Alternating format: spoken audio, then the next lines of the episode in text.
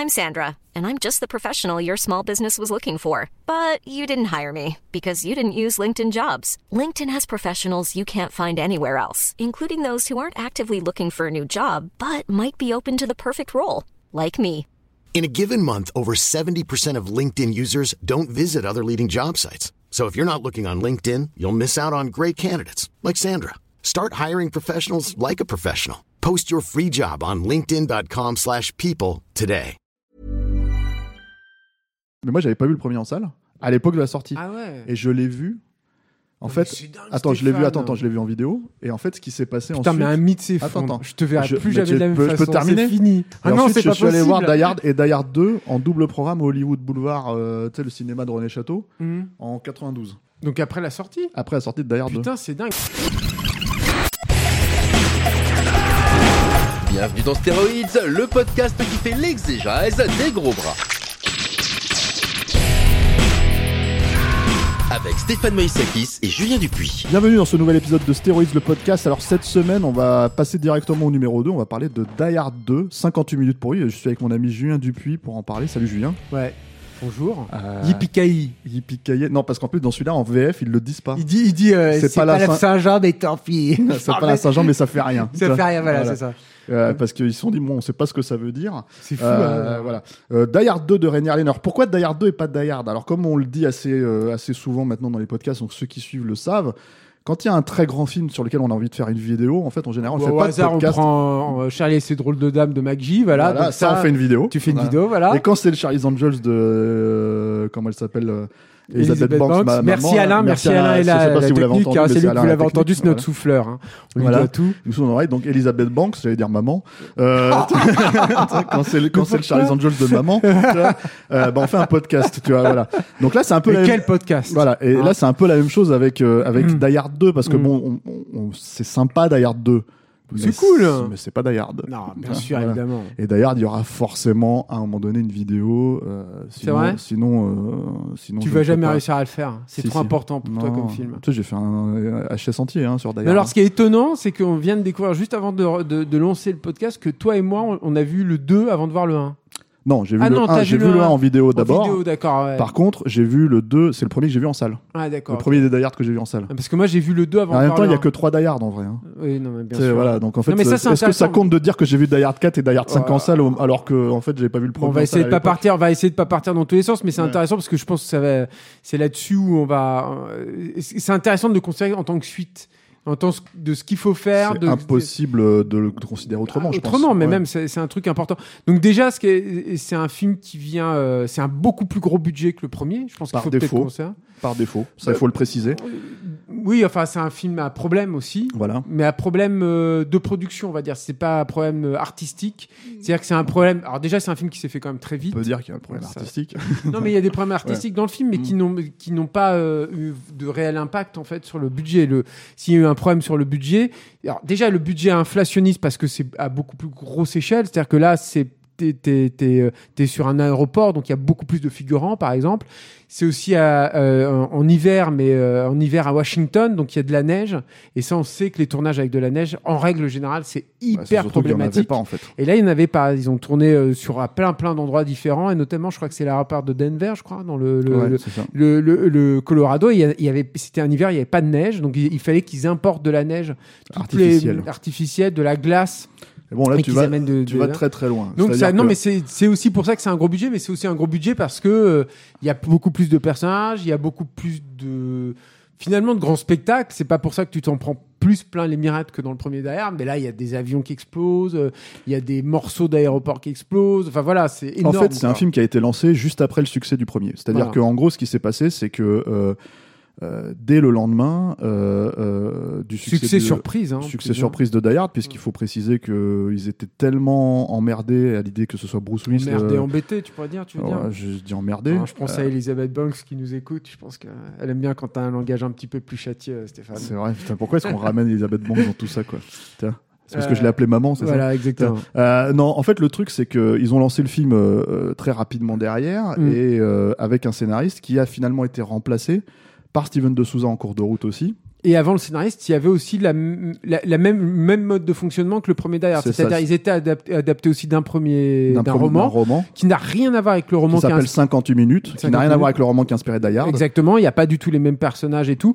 Le seul truc, c'est que là aussi où ça procède de la même logique, c'est que euh, de la même façon que le premier Die Hard a dans ses gènes euh, le, un côté euh, film catastrophe et plus spécialement les films de, de catastrophe qui se faisaient dans les années 70 et qui étaient les ancêtres des blockbusters qu'on verra dans les années euh, euh, 80 et 90.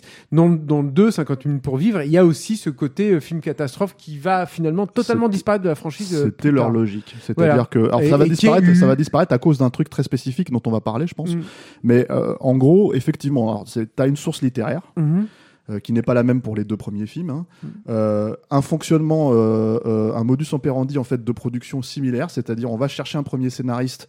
Dans le premier c'était Jeff Stewart, là c'était Doug Richardson, et on lui demande en fait de faire une première passe, et ensuite Steven de Souza arrive ça. et refont le tout quoi. Donc là, pour le coup, Die Hard et Die Hard 2, c'est-à-dire Piège de cristal et 58 minutes pour vivre, fonctionnent plus ou moins de la même manière. même sur le choix du réalisateur. C'est-à-dire que dans le premier, ils sont, euh, Joel Silver était allé chercher euh, euh, McTiernan, bon, qui avait fait quand même Predator, qui était un, qui était un, un, un- Mais là, un gros euh, film, mais qui était, qui était quand même un mec qui débutait, qui est en train de faire ses armes bah, et tout. C'était son troisième film. hein, Et là, et là, il va, aller- bon, il va aller encore plus loin parce que c'est vraiment un mec qui vient tout juste d'émerger, qui est Rainier Harlin, qui avait fait Prison, euh, qui était un film Empire, si mes souvenirs sont bons, Je un film crois, d'horreur, ouais, ouais.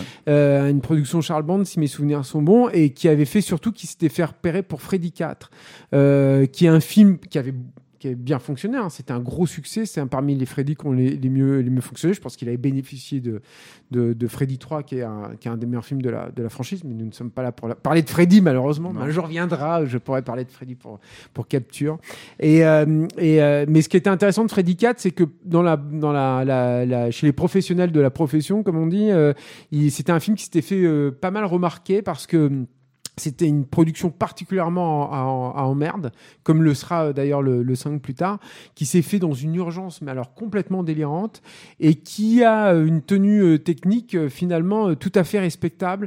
Et, et Rainier s'était fait repérer pour ça, en fait. C'est pas, pour avoir réussi c'est ce petit Alors, tour de force. quoi, à Certes, mais ce n'est pas ce qui lui a obtenu le poste. Ah, Ce qui lui a obtenu le poste, en C'est fait, c'est qu'il travaillait vivotait chez la Fox à ce moment-là. Voilà. C'est-à-dire qu'il déjà, il était en développement pendant un an 3. de Alien 3, c'est vrai.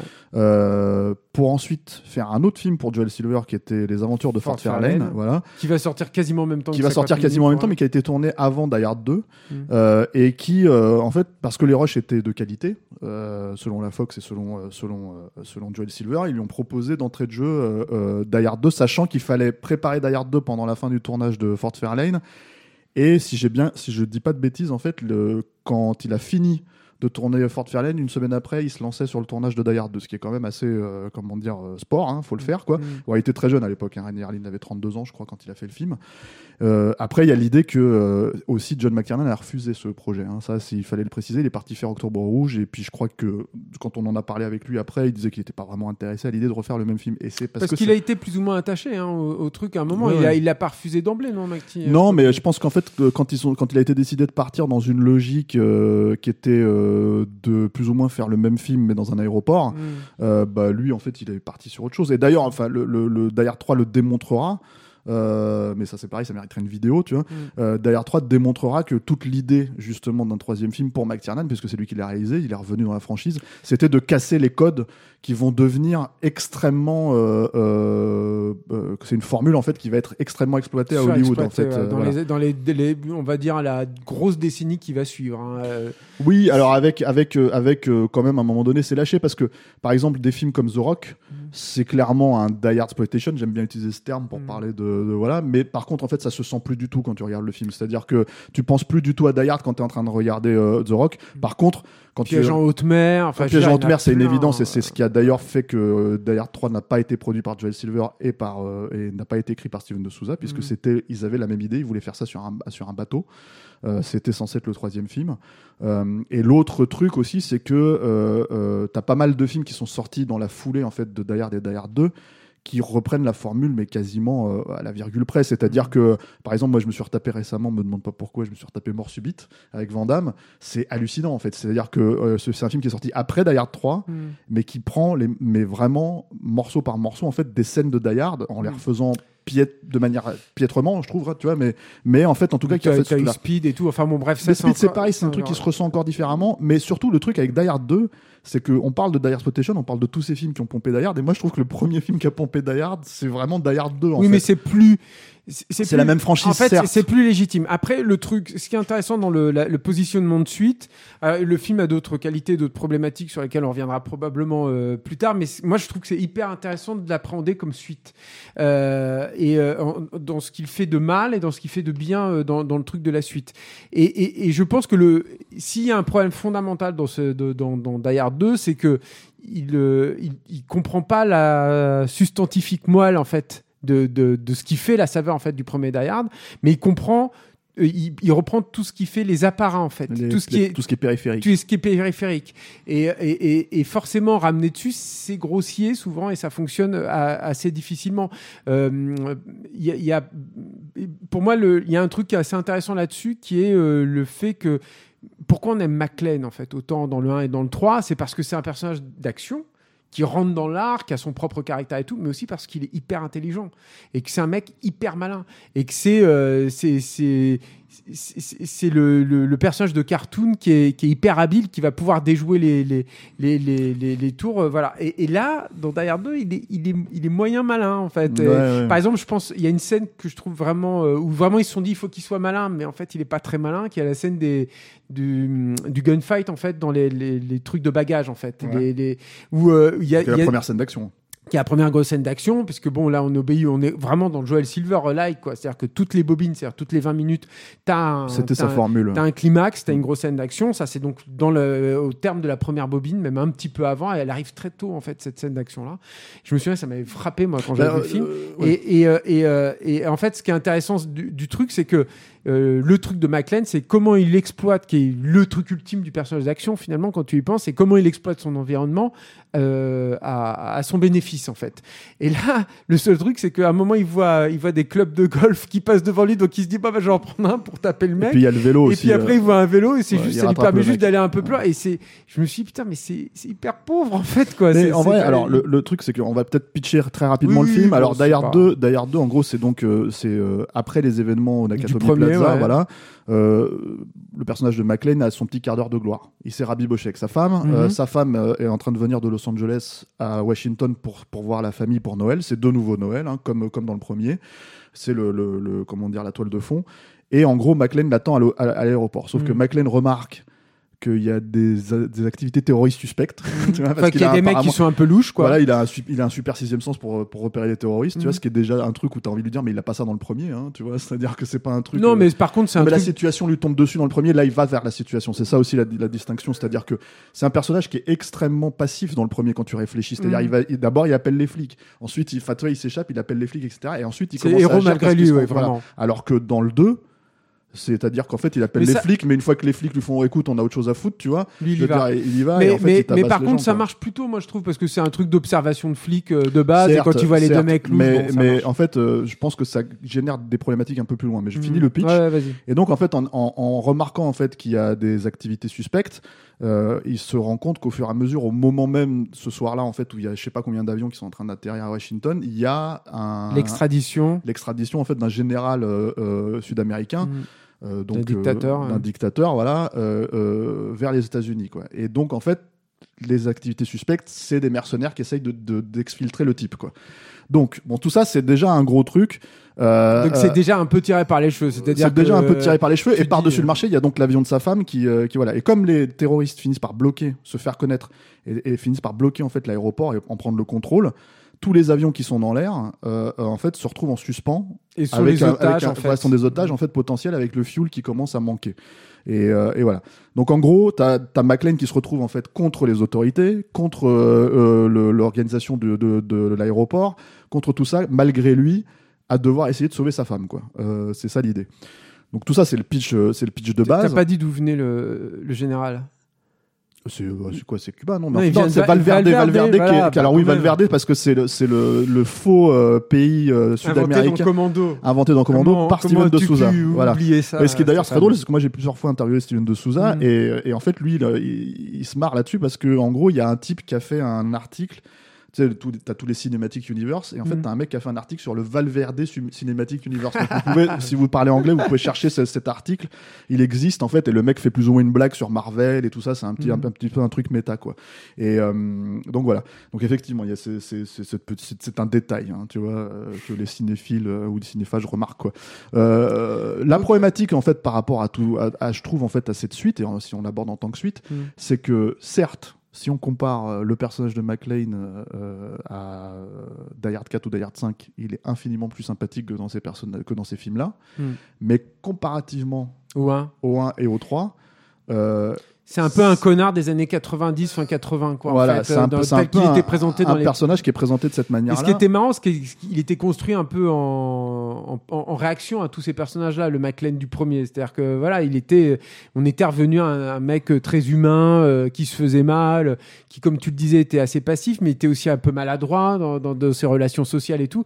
Alors que par exemple, moi je me rappelle, il y a un truc qui m'a toujours choqué en fait dans le truc, qui est ça. À un moment, il Dans le doit, deux. dans le 2, ouais, il doit faire faxer en fait un, Ouais, truc. Il se fait draguer par Et la il se, fait, nana. il se fait draguer par la nana, il la jette, et en plus il la jette de façon pas sympa, quoi. En fait, Mm. Euh, il est pas charmant à Mais ce moment-là et tout. ça, en fait. Et tu te dis, mais en fait, ouais, ça c'est juste un gros bras. Enfin, tu retrouves pas le McLean qui est proche de toi. mais il n'y a, pas quoi. que ça, en fait. C'est-à-dire Parce que nous ne sommes pas a- comme ça, Stéphane et moi, nous sommes des, des gens très humains et un peu timides. Ouais, euh, non, non, mais indépendamment de ça, le truc, c'est que donc, tu as cette, cette petite blague, cette petite Oui, c'est important, c'est ce qui caractérise le personnage. Certes, il y a cette dragounette, il y a le fait que quand il va retrouver Marvin, en gros, euh, et que le Marvin, c'est un personnage en fait qui qui vivote en fait dans les entrailles de l'aéroport. Et qui un moment, il le menace de le flinguer. carrément. Ouais, il menace carrément de le flinguer. Tu comprends pas pourquoi ils sont potes à la fin, tu vois. C'est tout un tas de trucs. Alors qu'il y avait en un truc et un potentiel sympa avec ce personnage. Voilà. Et avec pas mal de punchlines, finalement, assez désagréables, en fait. C'est-à-dire que les punchlines du premier, tu sens qu'en fait, il défie l'autorité, alors que là, en fait, il les prend vraiment au-dessus. Le- le- la grosse distinction, je pense, en fait, entre le personnage de McLean dans le premier et le personnage dans le 2, c'est que il est en opposition d'un personnage aussi suave et, et- et intelligent que, comment dire, euh, euh, et cultivé que Gruber. Et en fait, c'est pour ça que Gruber est très bien habillé, que c'était déjà un truc très différent dans le premier, dans le premier à l'époque, en fait, parce que les, les personnages de méchants n'étaient pas présentés comme ça. Mm.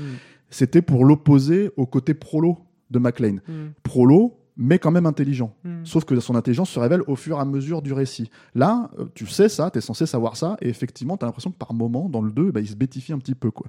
Mais, alors, je sais Attends, pas ce il y a un autre penses. truc ouais. aussi sur la suite. Il y a un autre truc que je voulais dire, c'est que on voit, on sent bien dans le pitch que c'est complètement tiré par les cheveux. C'est-à-dire qu'il faut que ce soit à nouveau Noël, il faut que ce soit à nouveau sa femme qui soit euh, dans, dans, dans l'avion. Quitte à faire revenir des persos Et- qui n'ont pas vraiment et grand voilà, intérêt. et il y a le personnage de journaliste qui, est, qui, est- Sandberg. qui, euh, qui se retrouve à nouveau dans l'avion avec sa femme. Voilà. Et donc tu sens que et, et- et je parlais tout à l'heure des, des- des- du côté malin de, de McLean, mais à un moment il faut à nouveau qu'il repasse par un conduit et évidemment il va refaire des blagues euh, Sur des, le conduit. des blagues sur le conduit et tout. Enfin c'est tout juste il y a un moment il doit pas se remettre pieds nus quoi. Et- Mais, mais de- je pense qu'ils ont suivi en fait un truc. euh, c'est Steven de Souza qui m'a raconté ça. Si vous regardez sur internet, il y a un tout premier teaser qui a été tourné apparemment quasiment un an avant le, le- le démarrage du tournage Mhm. euh, pour les exploitants, pour leur faire euh, comment dire comprendre qu'il y avait une suite qui allait arriver, puisque celui-là avait été vraiment un carton surprise. Et ce- ce teaser a été tourné par Steven de Souza. Et c'est Bruce Willis qui est dans un couloir en fait euh, de vraiment identifié. Ils disent, ils parlent de, tu sais, il y a une mise en place sur les aéroports en fait en carton. Mhm. Euh, donc on sait que ça va se passer dans un aéroport. Et là, tu as Bruce Willis qui arrive, il y a une explosion derrière lui, il est en train de courir, etc., etc. Il arrive, Pourquoi il se pose devant la caméra. mec, euh, Putain, mais comment est-ce que la même chose peut arriver au même gars là, deux fois de suite? Et il repart. Avec la petite musique à Die Hard et tout. Die Hard 2, Die Harder. Et c'est- le titre. euh, c'est pareil, je trouve que le titre, il est débile. Die, euh, Hard- Die Harder, c'est tellement débile comme, euh, comme, comme logique que. alors, bon, je préfère, moi, c'est un des rares cas, les, les- les Ouais. deux premiers d'ailleurs, où je préfère le, le titre français au titre euh, original. Allez, 58 minutes pour vivre. Ouais. Oui, mais le, alors, donc, Die Hard, moi j'aime bien le titre original. hein. C'est, tu sais, tu, connais l'anecdote sur, ce- Oui, sur ce oui, titre-là. C'est. Shane Black qui l'avait trouvé. C'était le titre du Dernier Samaritain à la base, sauf que Joe Silver, comme à son habitude, en fait, il l'a racheté le. le... Mais je l'avais peut-être raconté dans le podcast sur Shane Black. Mais, euh, mais euh, bon, bah écoutez, vous avez deux fois la, la même information pour le même tarif de Tipeee, quoi. Bien, quoi, mais, euh, mais, euh, mais disons que, en gros, euh, ce titre Die Harder, pour moi, il, il développe un peu la débilité un peu de ce film-là, parce que c'est un film que j'aime bien, Hard 2. Hein. C'est un peu bête et Mais méchant, il a en un fait. peu, il a un peu, il a un peu, c'est un truc de gros bourrin. Voilà, et je pense ça. que, en fait, je pense que t'as pas un mec aussi. euh, raffiné et intelligent. Ah non, et là, ça, je vais c'est le dire clair. clairement, en fait, pour un mec comme McTiernan, tu vois, et que t'as que des gros bourrins qui ont fait ce film, quoi. Oui, oui, c'est sûr. Et, et, bah, de, la- la- la- la- la- par exemple, il y a, y a un truc, je pense, qui était, euh, qui faisait partie de l'identité du film, et c'est pareil. ça, à mon avis, ça fait partie des choses où, euh, où il a fallu qu'ils en parlent, qui était la maestria de mise en scène et notamment le- les mouvements d'appareil et tout. Et il bouge beaucoup sa caméra, euh, Rainer Lin, et c'est sympa et tout, mais c'est souvent complètement vide de sens. Il y a un, il y a un mouvement de grue euh, pas possible après un crash d'avion pour arriver sur McLean, qui est au milieu des débris, qui signifie finalement pas grand chose par rapport à la complexité Ouais, de, après, de ce truc de machinerie quoi. Et, et euh, je trouve que d'ailleurs dans son découpage euh, souvent il y a des, notamment des gunfights qui sont difficilement compréhensibles voire qui au niveau de la comment dire de, de la, la positionnement dans, dans l'espace en fait des personnages ils sont débiles. Moi je trouve que la scène où il y a un, un des un des ennemis euh, qui est euh, qui est au sommet d'un échafaudage et McLean en fait qui se met sur le côté pour repousser l'échafaudage j'ai toujours tr- trouvé ça débile parce que son seul atout c'est qu'il se voit pas en fait à ce moment-là. Et lui il se met sur le côté donc tu te dis mais pourquoi l'autre il, il va pas sur le côté parce qu'ils sont bien qu'on le pousse et il tire pas directement dans McLean comme c'est tu l'as débile que dit, McLean comme tu l'as dit, euh, comme tu l'as dit, c'est un film qui a été un film à problème. C'est un film qui a été lancé avec, euh, à la base, c'est un film qui coûte 60 millions de dollars, ce qui était monstrueux à l'époque. Ouais, Il y avait deux énorme. films qui avaient coûté ce tarif-là à cette époque-là, c'était euh, c'était ça et Total Recall. Et c'était vraiment, en fait, ils se disputaient le plus gros budget. Et je crois même que c'est Die Hard 2 qui avait le plus gros budget à la fin.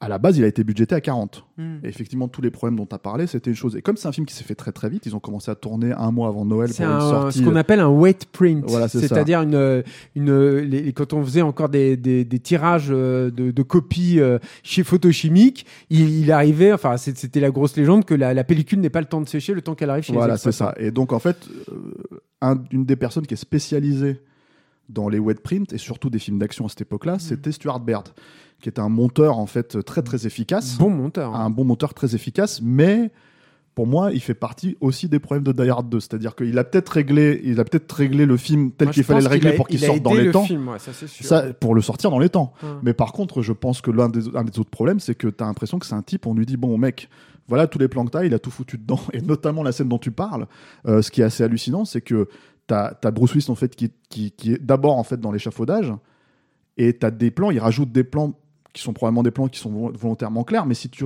si tu les vraiment, si tu cherches à les analyser, tu vois que c'est des plans qui n'étaient pas censés être là. Tu as un des ennemis qui est, qui est caché derrière un bidon, qui est en train de tirer, il tire pas vers McLean Non, c'est sûr. dans ce moment-là, en fait, si tu veux spécifique où ils sont en train de tous de tirer vers le haut. Mm. Donc, tu as plein de problématiques, ça rajoute des problématiques de, de gestion d'espace euh, qui, bon, étaient peut-être là déjà, on va dire, euh, Moi, je pense que ça euh, vient quand même tournage, mais, plus de mais- Rainier Lynn que de parce que je trouve qu'en même temps je te trouve un peu raide sur euh, sur Story parce que je trouve que le film est quand même assez énergique c'est un Moi, film qui dure j'ai- 2h10 ça va quoi. Ouais, mais j'ai toujours eu ces problèmes-là. Stuart Baird, euh, pas forcément sur ses films à lui, hein, mais en fait, en tout cas, parce qu'il est devenu réalisateur allait, après. quoi.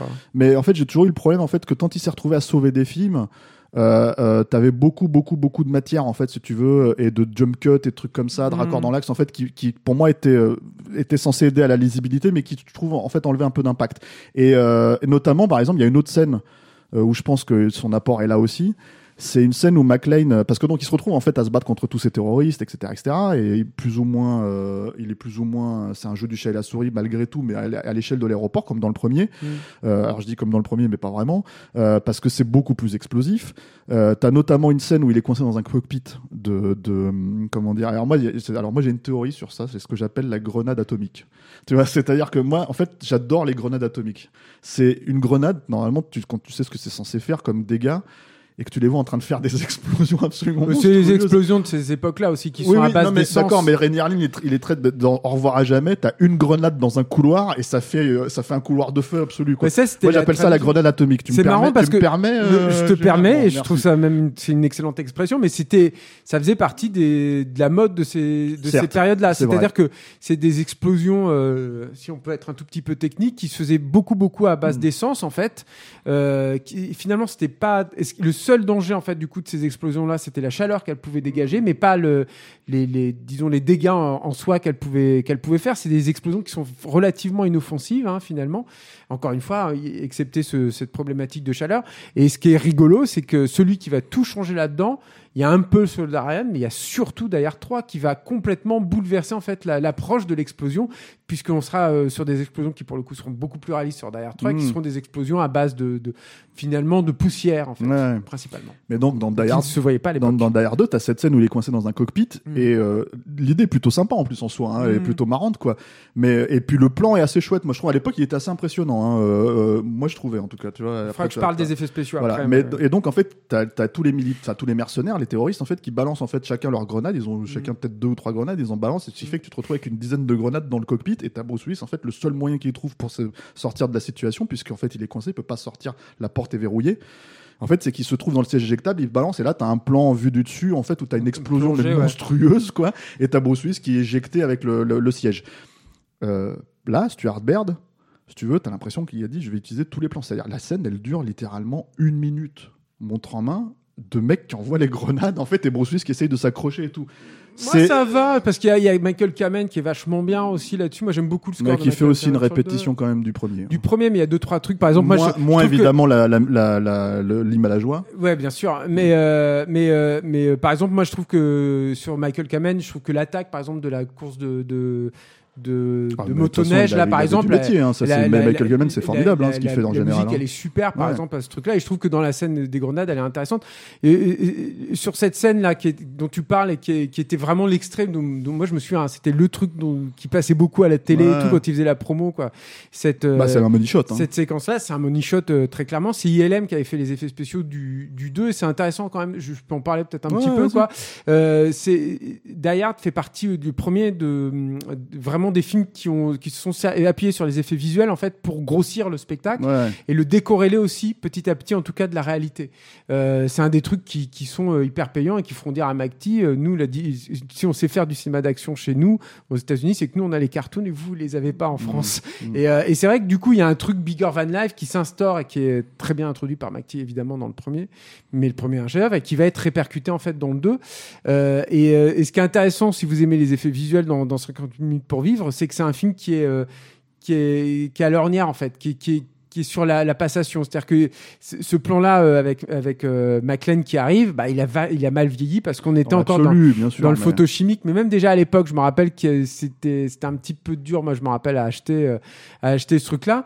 Et euh, et et, et c'est un, un film qui par contre fait beaucoup appel aux maquettes. Euh, Il y a énormément énormément de Le plan maquettes. final, et moi je trouve, je trouve, Et, et, justement le plan final qui est par contre un plan numérique, qui ouais, est un c'est des ça. premiers plans. en fait, c'est un des premiers plans numériques. C'est une peinture sur verre que j'ai eu la chance de voir euh, à ILM, qui était encore exposée à ILM, euh, faite par un, un japonais qui s'appelle Yusei Uesan Sug. Alors j'espère que je n'écorche pas trop Je son pense que tu l'as complètement écorché là. Mais euh, à mon ouais, avis, hein. non, non, je suis pas japonais, mais, un- je une- suis offensé. C'est un mat qui a été très compliqué en fait, et on peut se dire mais pourquoi ils ont fait un plan aussi compliqué? C'est qu'ils voulaient louer en fait tous les avions, mais ça coûtait hyper cher. Je crois que c'était euh, genre 500 000 dollars pour juste pour les plans et tout, parce que et tu mobilises pas des avions de ligne Il y a comme pas ça. beaucoup d'argent dans ce film, hein, faut le Et dire. euh, non, non, mais, voilà. et donc, enfin, c'était moins cher de, de le faire euh, chez, chez ILM euh, pour ça.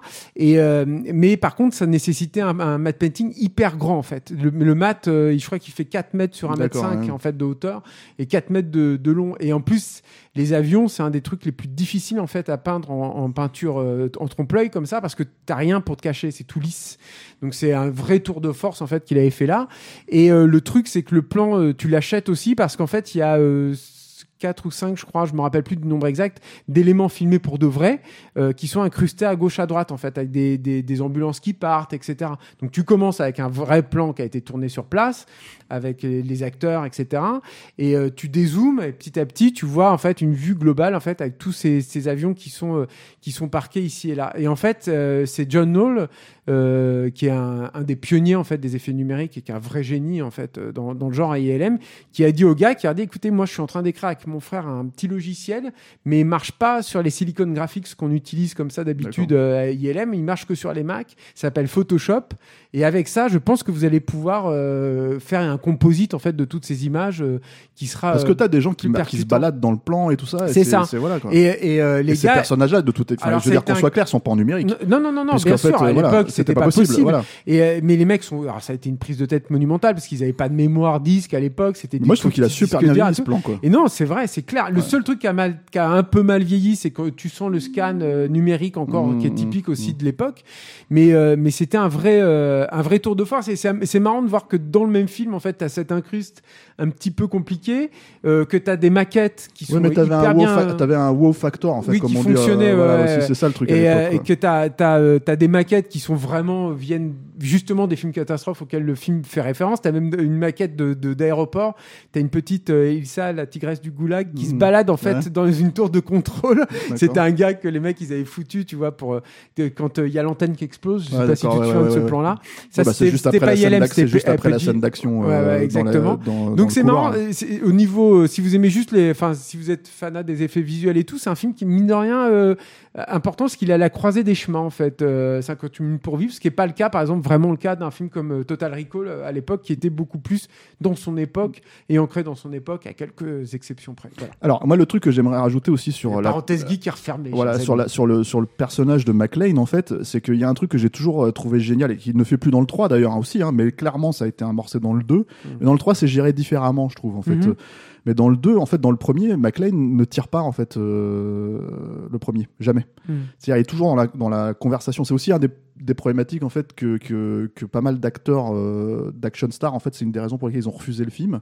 C'est qu'en fait le personnage de McLean et ça je pense que c'est vraiment déjà je pense que c'était un peu ancré dans le scénar mais surtout je pense que ça vient de McTiernan c'est il, il ne tire qu'en cas de légitime défense. C'est-à-dire Mhm. que c'est un vrai flic il a une vraie logique, alors peut-être pas comme ceux qu'on a aujourd'hui hein, aux États-Unis, hein, voilà, mais en tout cas c'est un vrai flic euh, tel que c'est tel que c'est censé être son sacerdoce, on va dire, tu vois. Et, euh, et en gros, euh, euh, il est censé euh, à la base protéger et servir. Donc en fait, en premier lieu, il- ce n'est pas une, il n'a pas la gâchette facile. Dans Mhm. Die Hard 2, alors Bruce Willis, il a rien à foutre. Tu vois, il y va, il tire dans le tas. Il y a que le premier mec en fait qui lui tire dessus quand il leur demande euh, leur identification. Mais après, c'est En tout cas, la c'est beaucoup euh, plus flou. Puis c'est surtout qu'il est c'est la hyper- fête du slip, quoi. Mais c'est hyper euh, cruel. Alors ça fait partie du plaisir moi que je ressens au film, c'est-à-dire que c'est un film. c'est- c'est- je crois que c'est le film. Il sort en même temps que Robocop 2, donc Total Ouais. Recall, qui sont aussi des films hyper violents. Je pense aussi que pareil, euh, là Hollywood avait atteint un point de non-retour au niveau de la violence. Et euh, on en a parlé dans le- l'épisode des As, mais Hot Shot se moquera en fait de, de Ouais. ça. Et je crois que c'était 50 minutes pour vivre qui avait remporté le, Alors le pour une record. raison, C'est pour l'avion évidemment. pour l'avion. Mais justement, j'aimerais parler de cette scène qui est, pour moi, à mon sens, euh, la scène la plus couillue du film, Mm. euh, qui a été un problème hein, euh, à l'époque, parce que ça, j'en ai pour le coup, j'en ai parlé avec Steven de Souza quand ils ont écrit cette scène.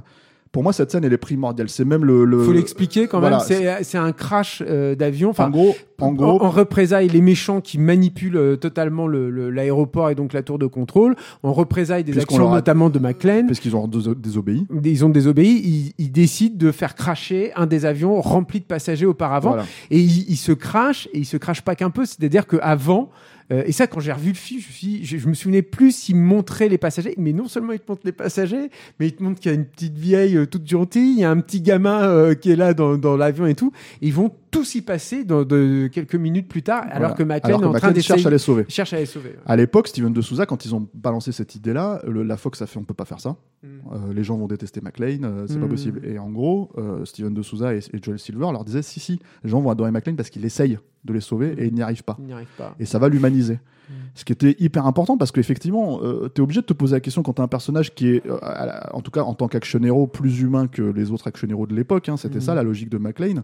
Euh, comment, tu- maintenant que tu sais que c'est un héros à la fin du premier, comment est-ce que tu, re- tu le remets, euh, on va dire, à échelle humaine en fait? Mm. Et l'idée, c'est- c'était leur idée. De le Et- mettre face à un échec. quoi. De mettre face à un échec monstrueux, quoi, parce que c'est le plus gros échec. Donc c'est pour ça que je trouvais que tout ce qui avait été un petit peu reproché à l'époque dans les Hollywood reporters, les machins, etc., etc., sur le fait que c'était l'escalade à la violence, c'est vrai pour les autres scènes du film, mais celle-là, elle est narrativement parlant, elle est primordiale. Mm. Tu vois, elle est primordiale pour le personnage, et pour le cœur. Le seul problème que j'ai avec cette scène, c'est ce qui, ce qui, ce qui arrive plus ou moins derrière, c'est-à-dire que les mecs ils s'en débarrassent vaguement parce que Bruce Willis se retrouve à, à ramasser une, une peluche de gamine, tu vois, et en fait on n'en reparle plus jamais. Euh, ça n'a presque plus d'incidence sur le personnage derrière, et ça, c'est quand même dommage. Euh, la solution de rechange qui avait été trouvée, mais qui aurait absolument pas fonctionné, à mon avis, hein, euh, c'est que plutôt que de faire un avion, enfin, plutôt que de prendre un avion de 250 passagers, l'idée, c'était en fait d'avoir un avion transporteur UPS ou je sais pas quoi, tu Ah, vois, en fait, avec juste deux avec- mecs, quoi. avec deux mecs, voilà. Ouais. Et en fait, McLean n'arrivait pas à sauver ces deux Mm, gars-là, tu vois. mm. Et je pense qu'en fait, ça aurait largement amoindri l'impact de la sûr. séquence et du film, quoi. Et en fait, ça, c'est- cette scène-là, Euh, plus quelques petits trucs, euh, alors qui n'ont rien à voir en fait avec la choucroute, mais plus quelques idées où tu sens que c'est à la Steven de Souza, c'est-à-dire euh, t'as euh, les balles en fait, euh, euh, à blanc. les balles à blanc en fait où tu échanges les trucs euh, avec euh, quand c'est rouge c'est des vraies balles, quand Mm. c'est bleu c'est euh, c'est des balles à à blanc. ouais. Euh, toutes ces petites idées là, c'est les petits trucs je trouve en plus qui sont ludiques dans le sympa, film. c'est clair. Voilà, euh, t'as alors cette idée complètement farfelue. C'est d'ailleurs, je pense même que tu pourrais pas écrire parce que en fait, là pour le coup, euh, euh, les armuriers en fait se sont battus contre le- contre la prod sur ces- sur le scénar en fait en disant mais ça n'existe pas, vous pouvez pas faire ça en fait. Ouais, pas avec ses fu- pistolets Voilà, mitrailleurs. déjà ces pistolets là tu peux pas faire ça, c'est-à-dire que ça aurait pété si tu tirais à blanc ça aurait pété le canon. Mais aussi, il y a une idée au début où, en fait, justement, les terroristes ne se font pas repérer parce qu'ils se trimballent avec un Glock euh, en plastique. En porcelaine. En, en porcelaine, ouais, c'est ça. Et en, en gros, ça n'existe pas non plus. Et en fait, l'armurière a fait, vous pouvez pas faire ça, les mecs. En fait, c'est- faux, quoi, tu vois. Mais je pense que ça n'existerait plus vraiment aujourd'hui, ça serait plus de la même manière, ou en tout cas, tu le remarques, en fait, quand il y a des moments de flûte comme ça, ce qui n'était pas forcément le cas à l'époque, parce que à l'époque, on se disait, putain, c'est vrai, ça existe, un flag en porcelaine, c'est quoi ce délire et tout, tu vois. Et en gros, bah non, ça n'existe pas. Mais euh, c'est. euh, C'est pas très grave, moi. je non, c'est pas très grave, mais bien. je pense qu'en fait, c'est le genre de truc qui aujourd'hui, en fait, dans un, en fait, ça serait double, triple checké en fait par la prod, en fait, pour, laisser passer ça. Moi, je veux dire, le, le film est quand même parce qu'on a beaucoup parlé de ses défauts et tout, mais il y a- il y a- parmi les trucs que j'aime bien, moi, je, je trouve qu'il y a quand même une belle énergie euh, dans, dans le truc, mine de rien, et, et y compris dans la mise en scène de Rainer Harlin d'ailleurs. Je trouve que le film est beaucoup moins mou que Cliffhanger, par exemple. Ouais, ouais, certes. Et euh, euh, Il donc est beaucoup plus mou que Die Hard. Non, mais bien sûr, voilà. évidemment, mais tu, tu compares. Non, mais t'es voilà, obligé. En fait, c'est classique je- des classiques. Mais ils se comparent par eux-mêmes parce qu'en fait, le mais truc, c'est que pour des gens comme nous qui avions découvert Die Hard à l'époque, Mm. C'était même pas qu'on avait vu un film d'action, c'était qu'on avait vu un très grand film, tu vois. Et le truc, c'est qu'on le- on s'en rendait pas forcément compte parce que c'était pas la perception du film à Ah, moi, je l'ai vu à rebours en fait, Ouais. le premier Ah, Je le- me suis, je me suis dit, putain, oui, c'est beaucoup plus. euh, Ça, je me suis même dit, euh, c'est beaucoup moins euh, généreux au niveau de l'action. Enfin, il y a beaucoup moins de de- d'explosions, de, trucs comme ça et tout. Mais par contre. Putain, qu'est-ce que c'était évident que c'était beaucoup plus raffiné aussi, quoi. Enfin, que c'était Ah, comme, ouais, euh, ouais. mais mais Mais c'était pas forcément la perception des, de- des critiques à l'époque, parce que justement, en fait, le truc, c'est. Moi, je me rappelle très bien que, par exemple, je citais clairement un magazine, hein, Mm. le premier, pre- à l'époque où j'avais 12 ans, le premier. euh, français hein, avait euh, tapé sur Die Hard à l'époque, tu vois, en disant c'était un entrefilet comme ça de, de, de cinq lignes, en disant Mm. c'est nul, euh, hein, on s'en fout, tu vois. Et deux ans après, juste deux ans après, hein, alors tu me diras peut-être que la, la rédaction a changé, c'est pas la même personne, etc. Mais tu avais une pleine page de critiques sur Die Hard 2 en disant ah c'est super cool, c'est sympa, tu vois, avec une réhabilitation du premier en plus en, en, en prime, ouais. Et je m'étais dit ah ouais d'accord, donc en fait on est dans deux approches différentes. Et du coup, je, pense que la réception critique de Die Hard 2 a, a- a- a été aussi, au moment où c'est sorti, hein, Mm. euh, plutôt bonne, Mm. parce que le premier, en fait, Ah, sûr. atteint ce statut de classique Ah non, très ça, rapidement c'est clair. derrière. Quoi. C'est clair. Et euh, et- et il y, a- y a un autre truc aussi que j'aime bien dans le, dans le film, c'est que euh, il y a quand même deux, trois trucs de mise en scène qui viennent, je pense, de Rainer Harlin que j'aime bien, et notamment un travail sur le- l'extérieur et l'intérieur. Moi, j'aime beaucoup les intérieurs, en fait, de Die Hard 2. Ils sont très enfumés, ce qui se faisait beaucoup encore à l'époque, mais ils sont surtout travaillés dans, dans des lumières chaudes et avec énormément de bordel tout le temps. Et, et ça contrebalance évidemment complètement à l'extérieur, qui sont plutôt, alors à part quand tu es aux abords de l'aéroport, mais finalement c'est presque traité comme des intérieurs aussi. Mais sinon, ils sont plutôt sans personne, notamment quand tu es sur le tarmac, parce qu'évidemment, il n'y a personne euh, à cet endroit-là, dans des couleurs bleutées euh, et, euh, et euh, donc des, des trucs plus, plutôt épurés. Ça, ça fonctionne aussi sur la, la- la poursuite en, en motoneige là. Et, et je trouve qu'il y a. Donc là, qui, là, qui sort complètement de là, Mais- dans un James Bond. Là. Ouais, mais c'est pas grave. Enfin, Mm, moi, ouais. c'est- Moi, je sais, au niveau des cascades, elle, elle est plutôt cool d'ailleurs, Ouais, cette va. scène. Et, et, euh, et, et je trouve que ça fonctionne bien parce que ça, ça contribue à rajouter du vrai, un vrai dynamisme en Mm. fait au film. C'est-à-dire Mm. que t'es tout le temps contrebalancé. C'est le chaud et le froid littéralement en fait le, le film. Ouais. Et je trouve que ça, ça fait des, partie des choses euh, qui, euh, qui, qui fonctionnent plutôt bien en fait euh, dans le film. Et puis euh, parce que finalement on tourne autour du pot et tout beaucoup, mais il y a encore une fois cette violence. Elle est quand même réjouissante, c'est-à-dire que c'est il y a- Oui, il y a, bah, quand même un mec qui se fait flinguer avec un stalagmite dans la en glace. Ben, dans- on l'a mis d'ailleurs dans- dans, dans- le- l'épisode de stéroïdes. On l'a mis dans l'épisode de stéroïdes sur à Sur, jamais. euh, On a fait un point. Euh, euh, Oui, oui, je l'ai euh, bien sûr, mais mais mais c'est mais c'est super. Enfin, tu vois, c'est c'est c'est c'est rigolo. Enfin, je un sais point pas. overkill, mais ça c'est la, c'est la, c'est la fabrique de de de, De Rainier hein, pour le coup la, les surviolences et tout, puis Joel Silver parce que dans le dernier Samaritain t'as un mec qui finit sur des pales d'hélico, euh, laisse Ouais, tomber exactement. quoi. mais là, il y en a un qui tombe dans un réacteur aussi. Voilà, vachement rigolo. T'as un mec qui se fait égorger, puis tu vois bien comment il se fait égorger et tout. Et enfin, il y a un dernier, un dernier petit truc qui est aussi le cast. C'est-à-dire qu'il y a aussi ce plaisir de retrouver plein, plein de second couteaux euh, du, du, du, cinéma d'action, enfin même du cinéma tout court, et qui sont vraiment des acteurs euh, super chouettes euh, en règle générale. déjà, en, premier lieu, tu as, comment il s'appelle Franco Nero. Ouais, moi j'adore, hein, voilà, hein. qui est super, tu il vois. Est trop bien quoi. Il, bon, il parle pas très bien espagnol quoi, hein, parce que c'est un italien, mais. un pendejo de cop, un truc comme ça quoi. Mais... t'as Fred Thompson qui est super. T'as Fred, euh... Fred Thompson, t'as aussi. Euh, Denis France, il est super. Il ouais, est Denis France, pour moi je l'adore dans ce film, c'est Monsieur Patate. Ouais, c'est en clair. flic quoi. il le trouve mortel quoi. Mais t'as surtout t'as William Sadler. Moi j'adore William Sadler et puis en plus c'est présenté. Alors, là, mais ça c'est Rémi Harlin, hein, qui est présenté en fait à poil en train de faire des katas devant la devant la télé quoi. Et qui dégaine sa télécommande comme s'il dégainait un flag. Elle est géniale cette scène avec cette cube et cette lumière totalement euh, orangée et tout avec beaucoup de fumée et tout. Mais j'adore cette scène. Et moi j'aimerais te dire pour terminer peut-être. Alors oui, il y a, y a ces, ces, petits plaisirs. C'est vrai que c'est un film sympathique, mais c'est un film qu'on qu est obligé de, de, comparer à Die Hard et, et, et surtout et, du Die Hard 3. Et en fait, voilà. il est pris en tenaille entre deux chefs-d'œuvre. Voilà, c'est ça. compliqué quoi. Et justement faire un petit mot sur le Die Hard 3 qui aurait dû être, c'est-à-dire qu'on en a un peu parlé, mais l'idée en gros comme tu l'avais dit, c'est que euh, pour eux en fait, si tu veux, il y a une espèce de logique de film euh, de redite en fait version action en fait des films catastrophes des années 70. Donc tu avais La Tour infernale avec le premier avec Die Hard, tu avais euh, Airport avec euh, Die Hard 2 et donc en fait le troisième c'était l'aventure du Poséidon pour eux, c'est-à-dire que c'est pour ça que Bruce Willis devait se retrouver sur un paquebot avec sa femme et en gros si tu veux, il se retrouvait coincé dans une histoire encore de terrorisme. Alors j'ai jamais trop su exactement parce que je pense qu'ils n'ont pas vraiment écrit un, un, un scénar euh, plus qu'une outline en fait, je pense que c'était ça. Puisque très rapidement après euh, Die Hard 2 donc il y a eu Piège en haute mer avec Steven Seagal qui pour le coup en fait avait, leur avait complètement coupé l'herbe sous le pied quoi. Euh, voilà. Et, euh, et il a fallu réfléchir euh, à comment euh, faire euh, un troisième Die Hard et ce qui s'est passé c'est ça j'en parle un petit peu dans, dans, dans le HS en fait leur série euh, Rocky Rama sur, euh, sur Die Hard Euh, il y a eu aussi un divorce entre Lawrence Gordon Et Joel Silver. et Joel Silver euh, à ce moment-là quasiment après la sortie en fait de Die Hard 2 Euh, Qui a été un carton atomique. Hein. Faut voilà, ça a été aussi un hein. carton atomique parce que ça a été un très gros budget, mais c'est aussi, de, de- je pense, en dollars constants, le plus gros succès de Die Hard, en fait, aux États-Unis. Mm. Euh, je crois que c'est le 3 euh, dans le monde entier. Euh, pour, euh, pour voilà. Mais le mais par contre aux États-Unis c'est le 2 le 2 avait rapporté je crois quelque chose comme 120 millions de dollars ce qui était monstrueux à Mm. l'époque. En fait il tâtonnait euh, Total Recall là. Vraiment c'était on, est- on en était là quoi. Donc voilà. Et donc en fait ils, bah, ils, ils auraient dû faire ce truc là et puis ça s'est passé autrement et euh, ils auraient dû faire ce Die Hard 3 on Le reste, le reste, ce sera pour la vidéo. voilà c'est ça. Bah merci Julien. Bon, Voilà, merci, toi, merci Stéphane, merci Alain. voilà merci, Alain. Alain. Merci Alain. À la technique. Euh, J'ai l'impression que c'est notre épisode presque le plus long, quoi. Euh, sur Die Hard va savoir, va comprendre, quoi. Vous pouvez, euh, Ah, plein de euh, trucs à dire. voilà, bah oui, apparemment, euh, mais parce qu'on remet ça aussi en contexte par rapport au premier, quoi. Alors. Comme, euh, comme vous le savez peut-être, on a lancé un Tipeee. Donc, si vous voulez nous soutenir, si vous aimez ce qu'on fait et que vous pensez que ça mérite une petite pièce, eh ben, vous pouvez nous, euh, nous soutenir sur tipeee.com, euh, euh, mot-clé Capture Mag. Euh, vous pouvez nous écouter sur nos, nos réseaux habituels. hein. Donc, vous pouvez nous retrouver pardon, déjà sur Facebook, sur Twitter, sur Instagram, tout ça. Je sais pas s'il y a un nouveau réseau social de ouf en fait qu'on n'a pas. On n'est pas sur TikTok, voilà. tu vois. Il Mais, faudrait une danse. Un, TikTok à la con avec Capture Mag.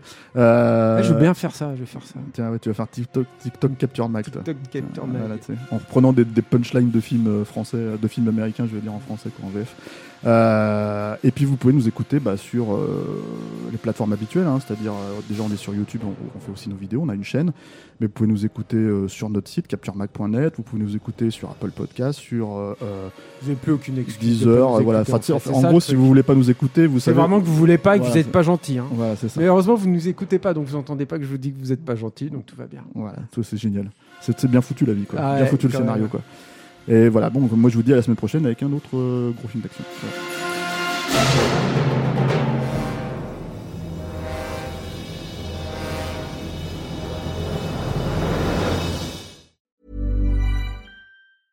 Mom deserves the best, and there's no better place to shop for Mother's Day than Whole Foods Market. They're your destination for unbeatable savings, from premium gifts to show-stopping flowers and irresistible desserts. Start by saving 33% with Prime on all body care and candles. Then get a 15-stem bunch of tulips for just $9.99 each with Prime. Round out Mom's menu with festive rosé, irresistible berry chantilly cake, and more special treats. Come celebrate Mother's Day at Whole Foods Market.